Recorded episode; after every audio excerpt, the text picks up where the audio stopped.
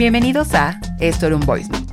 En el episodio de hoy hablo de la manera en que los videojuegos han sido una parte fundamental en mi vida y que me han inspirado mucho a la hora de crear contenidos e imaginar nuevos mundos.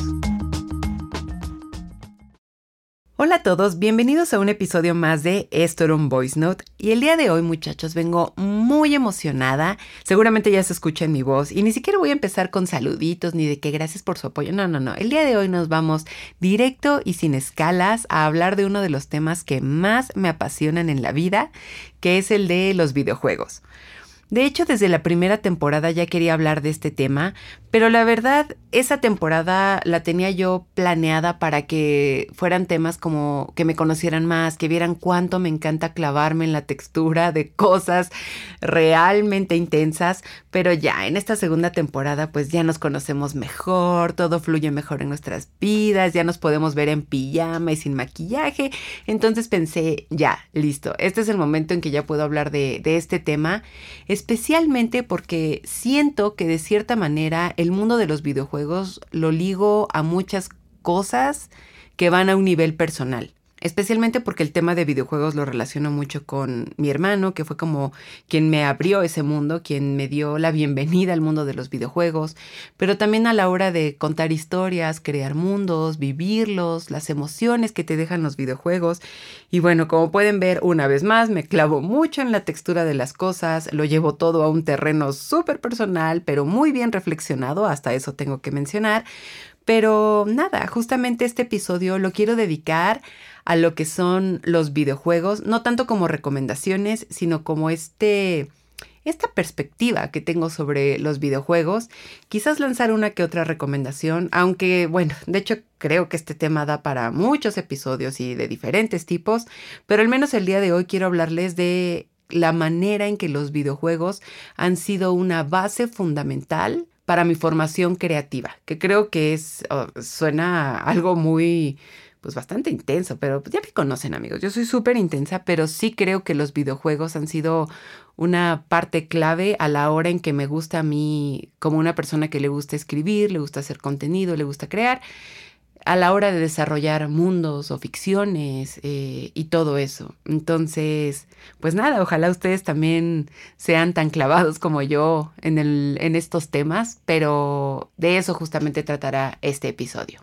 Desde niña, los videojuegos han sido una parte muy importante de mi formación, como les mencionaba en términos de creatividad, porque pues desde chavita siempre encontré muy hermosa la manera, en primer lugar, en que alguien te puede contar una historia. Véase un equipo, un estudio, lo que sea. Es decir, cómo este grupo de personas puede contar una historia, ya sea desde la narración, hasta la manera gráfica, hasta la manera en que avanzas niveles, cómo va creciendo el personaje principal.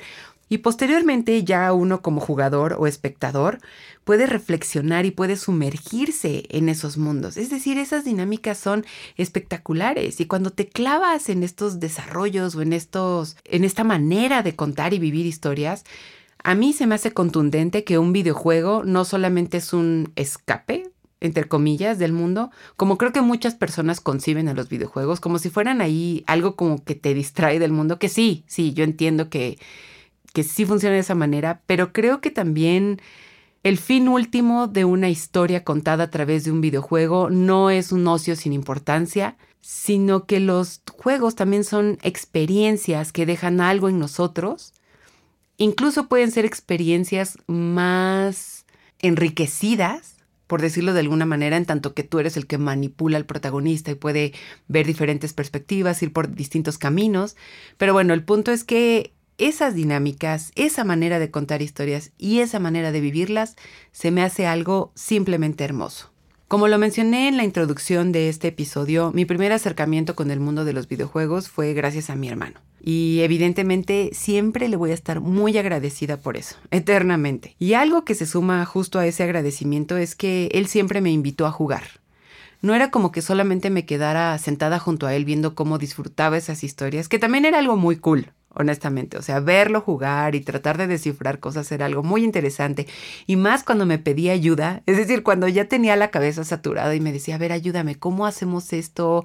Y llegaba yo con esta nueva perspectiva y cuando lo lográbamos era casi hacer una fiesta en la casa, pero siempre estuvo esa como invitación a jugar, vivir la experiencia de todas las maneras posibles. Y siempre fue muy lindo pensar que el mundo de un videojuego siempre era un lugar abierto Obviamente teníamos estos juegos como Killer Instinct o Street Fighter, donde era como esta dinámica de luchitas, de pelear, subir niveles y todo eso.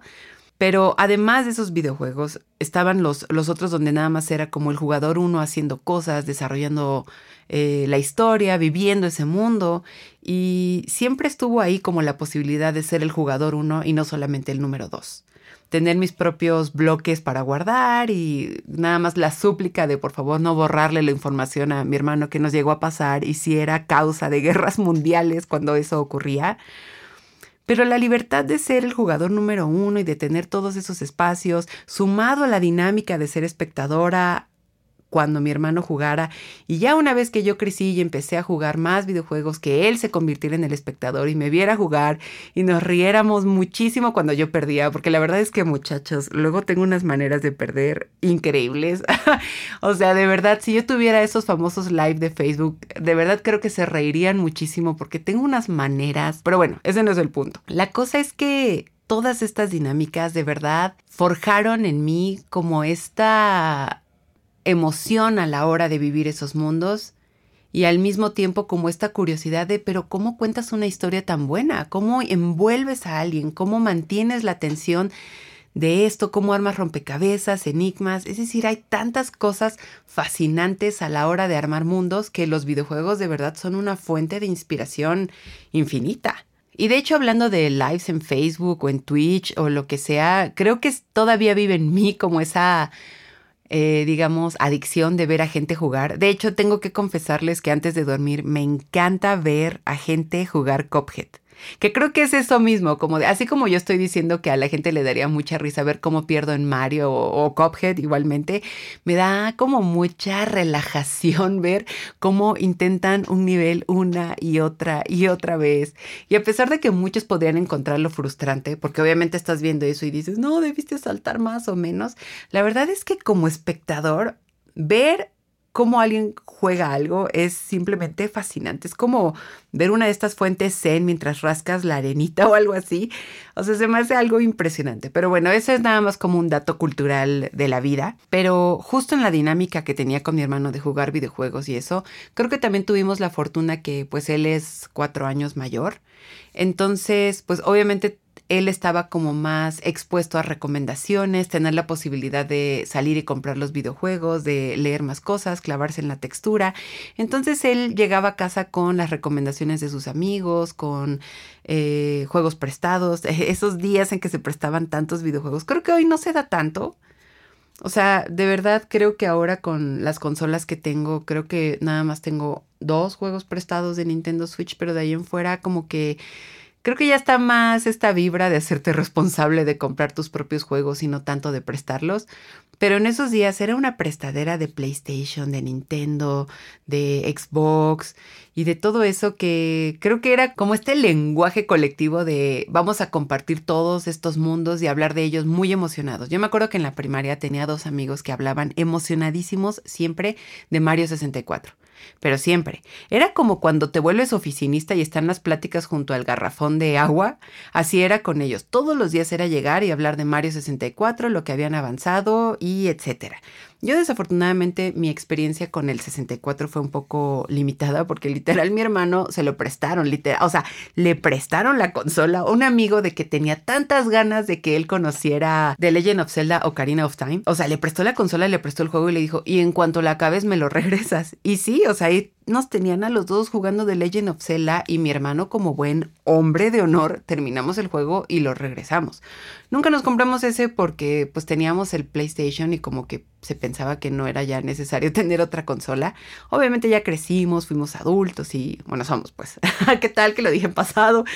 Pero en ese ser adulto ya pudimos comprar más cositas y conocer más consolas. Pero eso, en esa época, estoy hablando pues 90, 2000, sí estaba como esa gran manera de prestarse todas estas cosas, como cuando te prestas un libro, te prestas una serie, una película, y era algo realmente fascinante ver con qué pasión tratábamos de compartir estas cosas que tanto nos emocionaban. De verdad era espectacular. Y todo eso combinado a que luego mis papás viajaban mucho y nos traían revistas de, Estados Unidos, amigos, nos traían revistas con todas las recomendaciones, cómo hacer combos, como breakers, los truquitos, como para tener vidas infinitas o cosas así. Y en esos viajes y que mis papás nos, les gustaba darnos como nuevos videojuegos para entretenernos, pues llegaron a nuestras manos Metal Gear Solid o Spyro the Dragon. Es decir, era una fuente simplemente de diversión absoluta y que a mi hermano y a mí nos fascinaba por completo. A partir de todas estas experiencias personales, que yo ya había dado la advertencia de que esto se iba a poner un poquito sentimental, creo que es muy lindo ver cómo son los primeros acercamientos a los videojuegos. Y mucha gente luego me dice, así a los 30, como dice que yo nunca le tomé cariño, ahorita creo que ya es muy tarde, pero no, yo creo que a cualquier edad realmente te puedes hacer como súper fanático de los videojuegos Creo que sí tienes que como que ir con pasitos bebé, pasito a pasito diría Luis Ponzi, como siempre digo yo también, pero si te das como el momento, si te das el tiempo y también le pones corazón y ganas, yo creo que súper te puedes hacer amante del mundo de los videojuegos.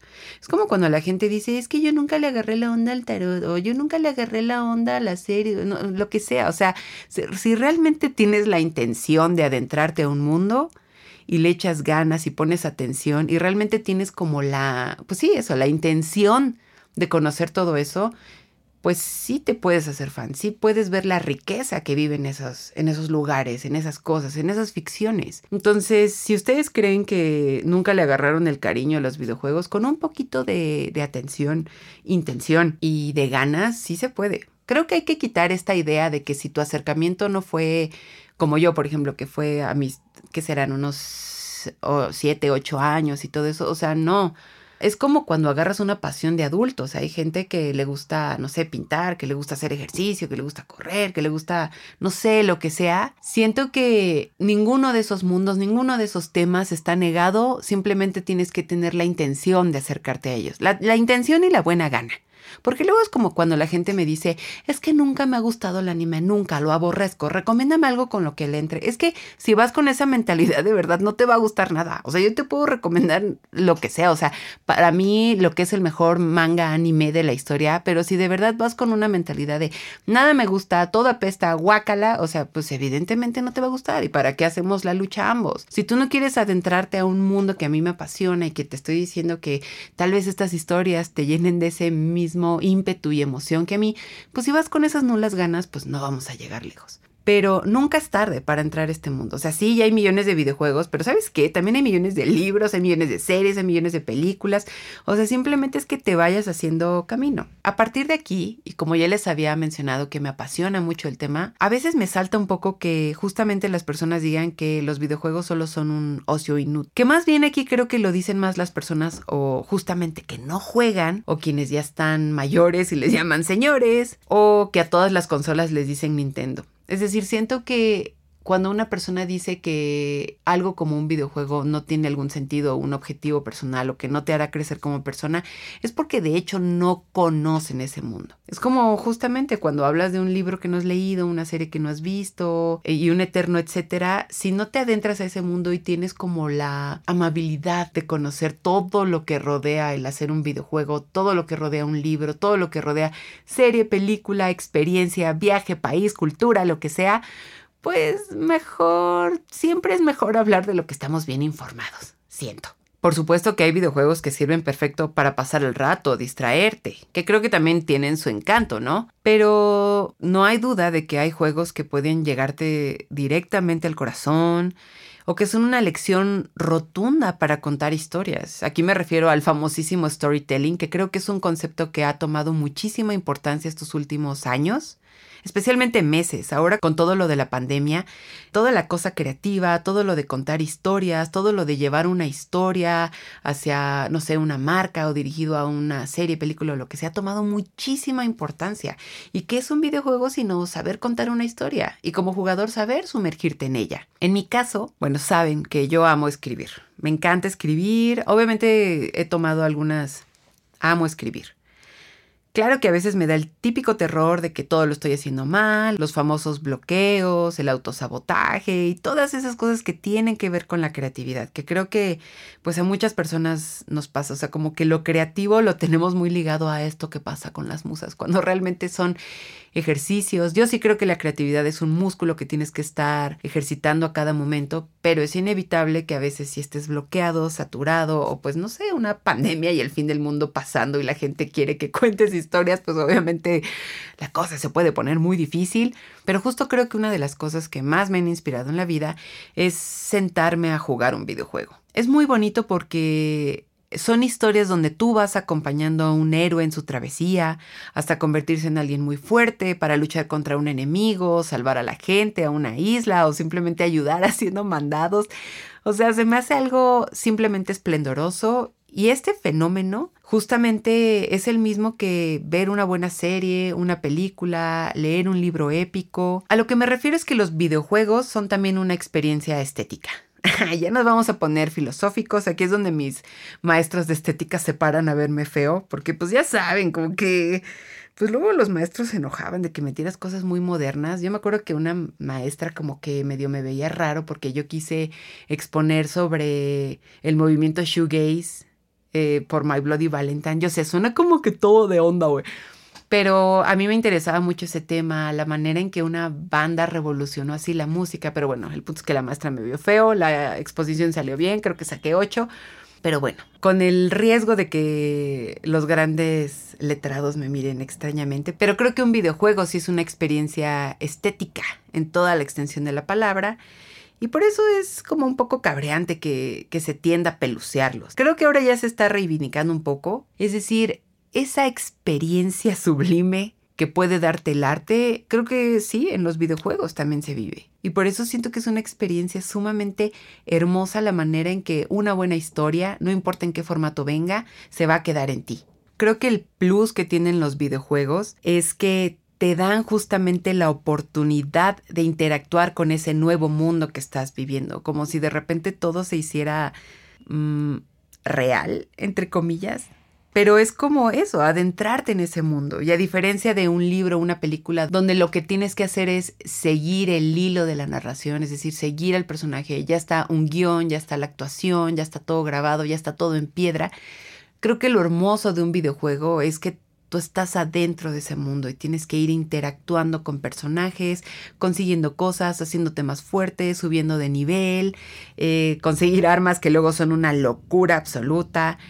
De verdad, todo lo que puede ofrecerte un videojuego puede moverte muchísimo de manera emocional. Es la manera en que alguien construyó un mundo, lo puso ahí para ti. Tú puedes interactuar de una manera incluso más personal o al menos más profunda y divertida que otras disciplinas artísticas. Justamente uno de mis escritores favoritos, ya lo he platicado, Philip K. Dick, de ciencia ficción. Eh, sus libros han sido fuente para cientos de películas y series y todo esto tenía un ensayo que se llamaba Cómo construir un universo que no se derrumbe dos días después y hablaba pues justo de los alcances que tenía la ciencia ficción, cómo construir novelas o historias con mundos que de verdad los creyeras y que no fueran como tan frágiles como para que tú como escritor o autor que no funcionaran. Entonces, pues justamente me gusta mucho este ejemplo porque él siendo un escritor de ciencia ficción con cosas que de verdad parecerían imposibles, es decir, viajar a otros planetas, eh, naves espaciales, seres extraterrestres, drogas que podrían destruir identidades y todo esto, es decir, hay una narrativa tan perfecta ahí que son historias que te las puedes creer y tú como lector las, las consumes, las tomas y son emocionantes, pero no es tanto el planeta, no es tanto el viaje, no es tanto el factor de la ciencia ficción ahí, sino todos los temas que van intrínsecos en ese hilo narrativo y son los que te envuelven. Es decir, ya lo he mencionado en otro episodio de, esto, era un voice note, pero uno de mis cuentos favoritos es el de una nave que tiene que transportar por años a un número de pasajeros para llevarlos a su nuevo hogar en otro planeta. Y hay una persona que constantemente está teniendo pesadillas y las tiene una y otra y otra vez hasta que al final pues ya está tan corrompida su mente que ya no es un ser humano prácticamente. Obviamente estoy dejando de lado muchos detalles el punto es, sí es muy interesante leer lo del recorrido, lo del planeta, pero vamos, que lo interesante ahí es la pregunta, ¿qué pasa si tienes pesadillas tanto tiempo? Si lo único que tienes son imágenes negativas, si lo único que tu mente puede darte es, son ideas terroríficas y por tanto tiempo, 10 años de pesadillas. ¡Qué desesperación! Entonces, eso justamente, tenemos videojuegos épicos, tenemos videojuegos de, no sé, cómo ser un caballero, cómo ser un alguien en el espacio, eh, enfrentando explosiones nucleares, el fin del mundo, y son mundos muy bien construidos, pero al fin de cuentas, como si fuera un libro de Kadik, me gusta pensarlo, hay temas intrínsecos que son los que verdaderamente nos atrapan y nos llaman y son esos ganchos que anclan perfectamente en nuestros intereses, en nuestros espíritus, en lo que sea que realmente llame nuestra atención y pueden atraparnos por completo. Ay no amigos, es que no sé si me estoy clavando mucho en la textura, pero eso es justo lo que me emociona tanto de los videojuegos. Todos esos mundos posibles que en otros lados sería imposible, como un libro, una serie o lo que quieras, y te pueden atrapar pero al mismo tiempo puedes interactuar con todo eso. Pensemos, por ejemplo, en Fallout. O sea, un mundo postapocalíptico después de explosiones, la peor pesadilla que también hemos visto en cine y televisión, y tú eres un soul survivor y tienes que recorrer ese mundo, tienes que recorrer Boston, eh, recogiendo pistas para encontrar a tu familia, conociendo gente, haciendo amigos, matando malos o haciéndote parte de los malos, eh, con dudas éticas realmente como puedes ayudar a alguien que tal vez no es tan bueno. Es decir, ese tipo de cosas es simplemente hipnotizante. Todos esos mundos son fascinantes. O sea, wow. Ya sé, mi conclusión de wow tal vez no suene como tan docta ni tan experta, pero es que qué manera de construir mundos. Y les digo, como una persona que, le encanta escribir, que a veces tiene este miedo de, hoy es que no sé si lo estoy haciendo bien, cuando veo la infinidad de posibilidades que hay en la creación de mundos, en los libros, en los videojuegos, en las series, películas, en el arte, simplemente es fascinante. Justo hace poco leía en Twitter a una escritora, escritora diagonal ilustradora más bien, y decía que a ella le parecía muy gracioso que le dijeran que sus libros ilustrados, los cuales obviamente le tomó años hacer, la gente los leía en una hora y los guardaban. Y obviamente su timeline empezó a llenarse de tweets de, de, consuelo, como de no, no te preocupes, seguramente los vuelven a leer o los tienen guardados muy bonitos y cosas así. Pero, o sea, obviamente entiendo la frustración de ella, ¿no? Que le haya tomado ocho años hacer un libro ilustrado y que le dijeran, sí, mi hijo se lo leyó en una hora y lo tiró, cosas así.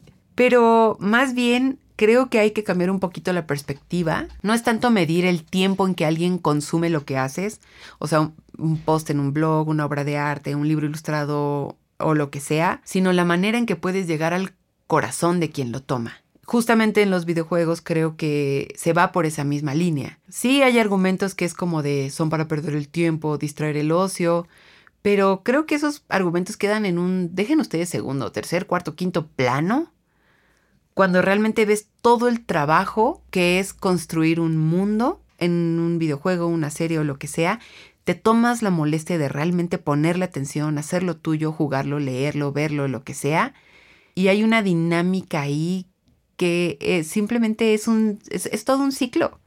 Es decir, trabajar en esta obra, llevarla al mundo, que alguien lo tome, y ya sea que le haya tomado jugar una hora, como la gente, ¿no? Que presume que acaba, no sé, juegos como Metal Gear Solid en una hora o lo que sea, pero es la manera en que te quedas con la gente. Entonces no queda como el consuelo de, ay, no te preocupes, tu libro seguramente lo cuidan mucho o lo tienen en un estante o X, Y, Z, sino más bien es la manera en que tu obra se queda en los demás. Que eso pues obviamente es la dinámica del arte. Es un eterno debate en filosofía, no se crean. Estoy yendo sobre la corriente, muchachos. Siento que luego sí se me puede ir la hebra en todo lo que estoy diciendo, pero a partir de todo lo que he estudiado sobre arte, lo que he leído, las cosas que me llegan al corazón, por eso a mí me molesta mucho como el argumento de, oh, es que yo solamente leo libros y no veo series ni películas, la televisión es la droga del pueblo y cosas así. Es como, mm, no. O sea, Puedes estar abierto a conocer todo tipo de obras y ficciones y mundos, documentales, cosas basadas en la vida real y aún así va a nutrir tu espíritu de maneras realmente sorprendentes, que creo que es justo el objetivo del arte, como ser esta onda sublime que te llegue de maneras espectaculares. Creo que esa dinámica soy muy muy fan de ello. Y por otro lado, ya dejando un poquito la intensidad, esa creo que fue la parte intensa de este episodio. Pero al hablar de experiencias estéticas y videojuegos, otra cosa que encuentro muy hermosa en este proceso es la manera en que los videojuegos pueden unir personas. Es decir, ya he hablado como esta conexión que tenemos mi hermano y yo y de este como gran vínculo que deja, que nos dejó jugar videojuegos desde que éramos súper morritos y que ahora nuestros treinta y tantos años nos preguntemos, oh, te vamos a comprar el PlayStation 5 y pues ya nuestras vidas adultas ajetreadas nos mm, obliguen a tomar una pausa de comprar consolas de ese vuelo porque pues obviamente hay otros gastos que hacer, ¿verdad chicos? Pero bueno, fuera de eso, me refiero también a la manera en que te conecta con, con, la gente. Es decir, pienso ahora en la pandemia, en el fin del mundo. He estado muy cerca de amigos gracias a juegos como Mario Kart o gracias a Animal Crossing, que justamente creo que esos videojuegos podrían entrar en la famosa categoría de ocio, como de que no te llevan a ningún lado, porque pues vamos, que no hay una historia épica, no hay un Link creciendo, rescatando a la princesa Zelda o o un Super Mario rescatando a todos los Toads o a la princesa o lo que sea. Pero creo que el verdadero valor que he encontrado en esos videojuegos es poder llamar a mis amigos, decirles groserías mientras jugamos Mario Kart, eh, visitar una isla, regalar cositas, preguntar, ¿puedo pasar a tu tienda a comprar cositas? Y no solamente con amigos, cuando estaba en el apogeo de mi adicción de Animal Crossing, que ahorita no es que se me haya bajado, pero pues ya hay más cosas que hacer, chicos. Pero justo como visitar los grupos de Facebook, ver cómo todo el mundo está emocionado con las temporadas, preguntar si puedes ir a vender los nabos a una isla de Animal Crossing. Es decir, qué compañerismo tan lindo. Obviamente, como no podemos tener nada bonito en el mundo, se reportaban robos de cosas en Animal Crossing. Ay, no, eso sí era para, para llorar. Era como de no solamente te tienen que robar las llantas aquí afuera en la calle o en cualquier colonia, también te tienen que robar tus cositas en Animal Crossing. ¿Por qué no podemos tener nada bonito? No lo sé. Pero dejando de lado esa cosa tan negativa, la verdad es que a mí se me hace hermoso entrar a los grupos de Facebook y ver cómo la gente se pregunta emocionada cómo conseguir pósters, si alguien puede conseguir alguna receta, oigan, se me pasó la temporada del zodiaco, me pueden hacer esta lámpara, esta balanza, lo que sea. O sea, qué manera de conectar con el mundo incluso si son desconocidos. Repito, qué mal que haya cosas tan mala onda como que alguien le roben flores en Animal Crossing. Pero al final, dejando de lado, insisto, dejando de lado eso que siempre tenemos, que es el de la maldad, creo que es hermoso el hecho de poder convivir con la gente de esta manera, y más en tiempos tan críticos como estos. Y algo que va muy de la mano con los alcances que tiene la tecnología, porque también creo que en este mismo grupo de personas que son mayores y que llaman señores y que a todas las consolas les dicen Nintendo, siempre está este argumento de que es que la tecnología nos aleja, no nos invita a acercarnos, pero pues la verdad es que yo viviendo sola esta pandemia me he sentido muy cercana con gente que me dice, ven a visitar mi isla, ven y te consigo esta receta, vamos a jugar Mario Kart, vamos a hacer esto, pásame tu code. Entonces, pues en ese aspecto yo creo que más bien no te acercas porque no quieres, pero hay maneras. Creo que esta es la época en que más conectado puedes estar y de verdad no hay excusas. Y eso los videojuegos son una clara muestra porque ahora se comparten esos mundos de otra manera. Como lo que decía, de hace muchos años era más bien prestarte el videojuego, no había como esta onda de juego simultáneo y todo eso, pero ahora es como de un, ah, estamos conectados al mismo tiempo, podemos jugar Mario Kart, podemos tener un torneo, ven y visita mi isla. Creo que en ese aspecto sí, estamos más conectados que nunca de una manera mucho más interesante y también es emocionante compartir esos mundos. Es decir, me encanta que yo cuando invito gente a, la, mi isla en Animal Crossing es como de, déjala limpio tantito, porque está súper sucia, que es como mi casa real. O sea, cuando me decían como de que voy a visitarte, es como de que, mmm, dame una hora porque realmente tengo aquí pues un tiradero. Entonces es divertido como incluso lo real se refleja en lo virtual. Que sí, mi isla sí tiene muchas cosas tiradas, pero es porque siempre estoy diciendo, luego recojo esto, esto lo usaré después, esto lo pondré por acá y cosas así. Pero el punto es, estamos más conectados que nunca y también otro argumento que se invalida de manera inmediata. Estamos conectados, simplemente es tener como la intención y las ganas. Por otro lado, otra cosa que realmente me encanta de los videojuegos es que son una fuente de inspiración para crear cosas nuevas.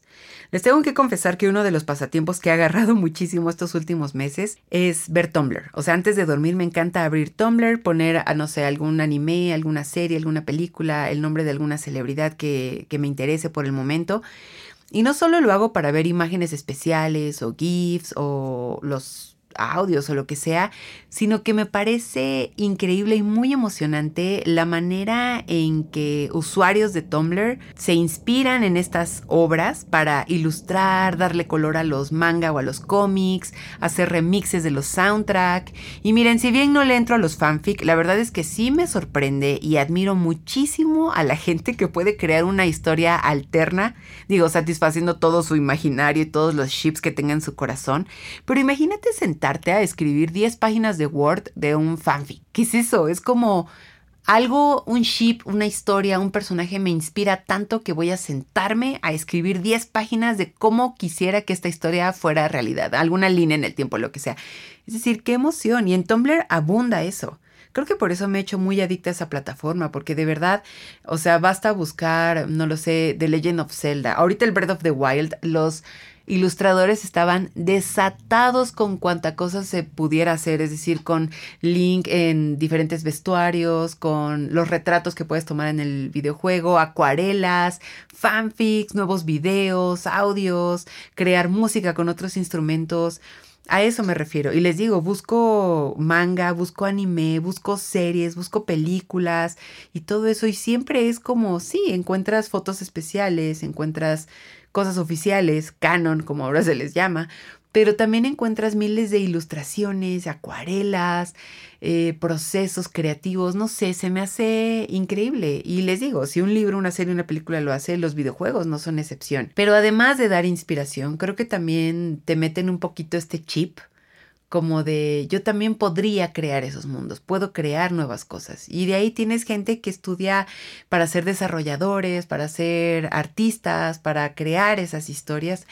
Ay no, esa fuente de inspiración de verdad. A mí siempre me atrae mucho el tema de inspirar y crear. O sea, siento que de cierta manera no puedes pensar que todo lo que hagas va a ser solamente como para que digan, ay, qué padre tu trabajo, qué cool, qué admiración lo que haces. No, yo creo que también es lindo como pararte a hacer cosas, enseñarlas al mundo y ver que la gente dice, wow, qué cool, yo también quisiera hacer eso y le echan ganas y buscan su estilo y así es como una gran máquina. No sé, así me gusta concebirlo a mí. Me gusta pensar que las fuentes de inspiración nos mueven, que te inspiran a hacer nuevas cosas y no hay nada más emocionante que eso. Se me hace una dinámica increíble que también se da pues en el mundo de los videojuegos, a eso voy. Se me figura un poco, digo, es un ejemplo, pero a mí me gusta mucho David Foster Wallace. Yo sé que algunos tienen ahí unas cositas con él, lo que sea, whatever. Cuando leí algo supuestamente divertido que nunca volveré a hacer, dije, me encantaría tener un gramo de talento como él y escribir una crónica periodística como esta, tan real, bien cruda, no se medía, porque evidentemente luego pues va sesgado, ¿no? Es decir, si me invitan a un viaje en crucero, lo más probable es que todo me maraville, porque soy, seguramente ya lo escucharon en este episodio, pero soy una persona que le maravilla todo el mundo, es decir, para todo tengo corazón, pero leerlo a él escribiendo en un párrafo como igual al estar en medio de la nada con la sensación de muerte. Ay, qué intenso, qué profundo, pero qué cosa ese párrafo. Es decir, todo ese párrafo pone unas ideas tan profundas y entonces leerlo yo me decía, es que yo quiero llegar a ese nivel de profundidad. O sea, sí, puede que hablar de una experiencia hermosa como lo puede ser un viaje de ese estilo sea algo lindo, pero también adentrarte a ese lado, como ir al lado oscuro de la luna, ya iba a decir, de la mente. Entonces, eso, como lo que te inspira a leer un buen libro, lo que te inspira a jugar un buen videojuego, creo que también pueden ser partes clave a la hora en que vas formando tu camino. Como lo que decía al principio, tu formación creativa, laboral, profesional, personal, espiritual, no lo sé. Son estas maneras en que el arte te puede mover. Además, creo que otra cosa que también tienen mucho los videojuegos, bueno, no sé ustedes, pero yo siempre me he sentido muy respetada en todo lo que he jugado. Cuando descifro algún misterio, algún enigma, cuando avanzo de nivel, cuando lo que sea, como que los videojuegos siempre me hacen sentir muy inteligente. a diferencia de maestros, ¿no? Que siempre te están dudando de tu talento, te ponen cero y te dicen que nunca vas a llegar a nada. Los malos maestros hago énfasis, pero justamente los videojuegos es como de, ah, felicidades, avanzaste. O en Super Mario, you win, you are a super player. O cosas así, es como de, sí, Mario, I am a super player, thank you very much. Es decir, qué cosa tan fantástica es esa dinámica. Ya sé, me escucho muy emocionada, pero ¿qué les puedo yo decir? Me encanta ese mundo, me encantan esos mundos que te dicen los alcances que puede tener tu talento o la humanidad o el mundo o lo que sea. Es cuestión de ver que tal vez pues no hay límites. Hay como en Mean o sea, el límite no existe, cosas así. Ya sé, ya sé, muchachos, me estoy clavando mucho en la textura, pero a eso, a eso, a eso vinimos este mundo. O sea, ver que estas cosas, mmm, besito de chef. Ahora bien, por último, y para que el podcast no quede tan largo como ya mencioné, quiero dedicar algunos temas muy puntuales a otros episodios, hacer recomendaciones y todo eso, pero me gustaría dedicarle un poquito, un, minutito al tema de las mujeres en el mundo de los videojuegos, que ya sé, aquí viene la parte pesada, ¿verdad? He pensado mucho esto porque como muchos saben soy fan de TikTok también, además de ver Tumblr también me dedico a ver videos de TikTok, especialmente los procesos donde hacen acuarelas y todo eso, y aunque en ciertos aspectos se me haga una plataforma no tan tóxica y una comunidad más abierta, me refiero a, no sé, el uso de los pronombres, que cuando les haces una pregunta sí te la contestan, incluso hacen tutoriales, ese tipo de detallitos, ¿no? Y claro, la aplicación tiene sus cosas. Desafortunadamente me he encontrado ya con muchos, muchos casos, no sé si porque los veo tanto y el algoritmo ya me arroja la mayoría, pero veo que hay muchos casos de mujeres gamers que dejan a un lado su pasión, que incluso llegaron a trabajar en eso y lo tuvieron que dejar, pues ya saben, por los machitrolls que se les hace divertido acosarlas, se les hace divertido dejarles comentarios súper violentos, negativos o incluso violar su privacidad y compartir datos de ellas. Es decir, bueno, ya, todas esas cosas tóxicas que sabemos bien cómo funcionan en Internet. Como dije, bendita la vida, mi dinámica y mi experiencia con los videojuegos siempre ha sido muy placentera. Y en la parte negativa, pues no pasa de que algún hombre, ya saben, ONVRE, me haya dicho que si solamente juego los videojuegos de bailecitos, que sí y que también están bienvenidos en mi librero aquí para, para bailar lo que yo quiera. O eso, ¿no? Que se relacione a mujer con jueguitos de baile, pero ay no, como una mujer jugando God of War o Metal Gear, o sea, cállense. O incluso me han dicho comentarios como de, ay bueno, si tú lo acabaste seguro cualquiera puede, se los juro que me lo han dicho, pero bueno, eso obviamente, o sea, me hace los mandados, ¿no? Pero el punto es, la verdad sí se me hace una cosa bien imbécil, así con todas sus letras, pensar que las mujeres estamos negadas a ese mundo. Es decir, ¿de qué se trata esa estupidez? Este último tema super da para todo un episodio. Bueno, dejen un episodio, una tesis, por supuesto. Pero me pareció importante concluir este episodio como mujer.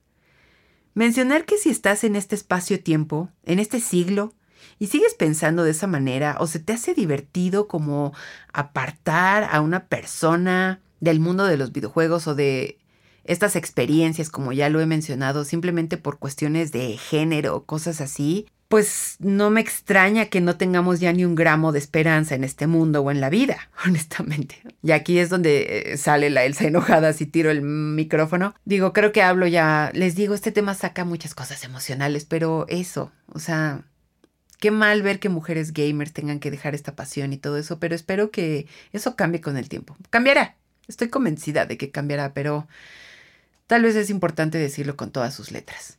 En fin, este episodio funciona como una carta de amor a los videojuegos, por supuesto. De verdad, como los libros, las series, las películas, los videojuegos realmente son una fuente de inspiración para miles de cosas. Es emocionante descubrir esos mundos, súper, creo que ha de ser emocionante construirlos. Bueno, obviamente así como cuando estoy llorando frente a la computadora tratando de escribir algo, me imagino que los estudios y los equipos también se la pasan llorando eh, a la hora de hacer los videojuegos. Y obviamente de ahí se desprenden una serie de temas que no me voy a clavar en la textura. Pero el punto es que es emocionante conocer esos mundos, adentrarte, que te inspiren. Sí, simplemente para todos los que ya sean fans de los juegos, me encantaría saber su opinión de qué manera los videojuegos han cambiado su vida. Y si no son tan fans, pues les digo, no es tarde, adéntrense, empiecen con lo que sea que les llame la atención, es decir, vayan como por sus gustos, si te gustan cosas de, no sé, héroes, eh, cosas épicas, si te gusta más algo como de terror incluso, hay para todos los gustos. Y eso es simplemente fascinante, es decir, no sé, estoy muy emocionada porque de verdad me encantaría que todos tuvieran ese, la oportunidad de adentrarse a este mundo. Cuéntenme, ¿qué juego les marcó la vida? ¿Cuál ha sido una fuente de inspiración para ustedes? ¿Algún juego los inspiró a crear algo de lo que ahora, no sé, se dediquen en la actualidad? Quiero saberlo todo. Pueden decirme en los comentarios del canal de YouTube de Esto era un Voice Note o en Telegram donde estoy como arroba elsamlp donde pueden mandarme pues todos sus comentarios, voice notes, stickers, lo que quieran. De verdad, muchas gracias por escuchar este episodio en el que creo que es el que más emocionada me he escuchado. Eh, y nos vemos el siguiente viernes en un episodio más de Esto era un Voice Note.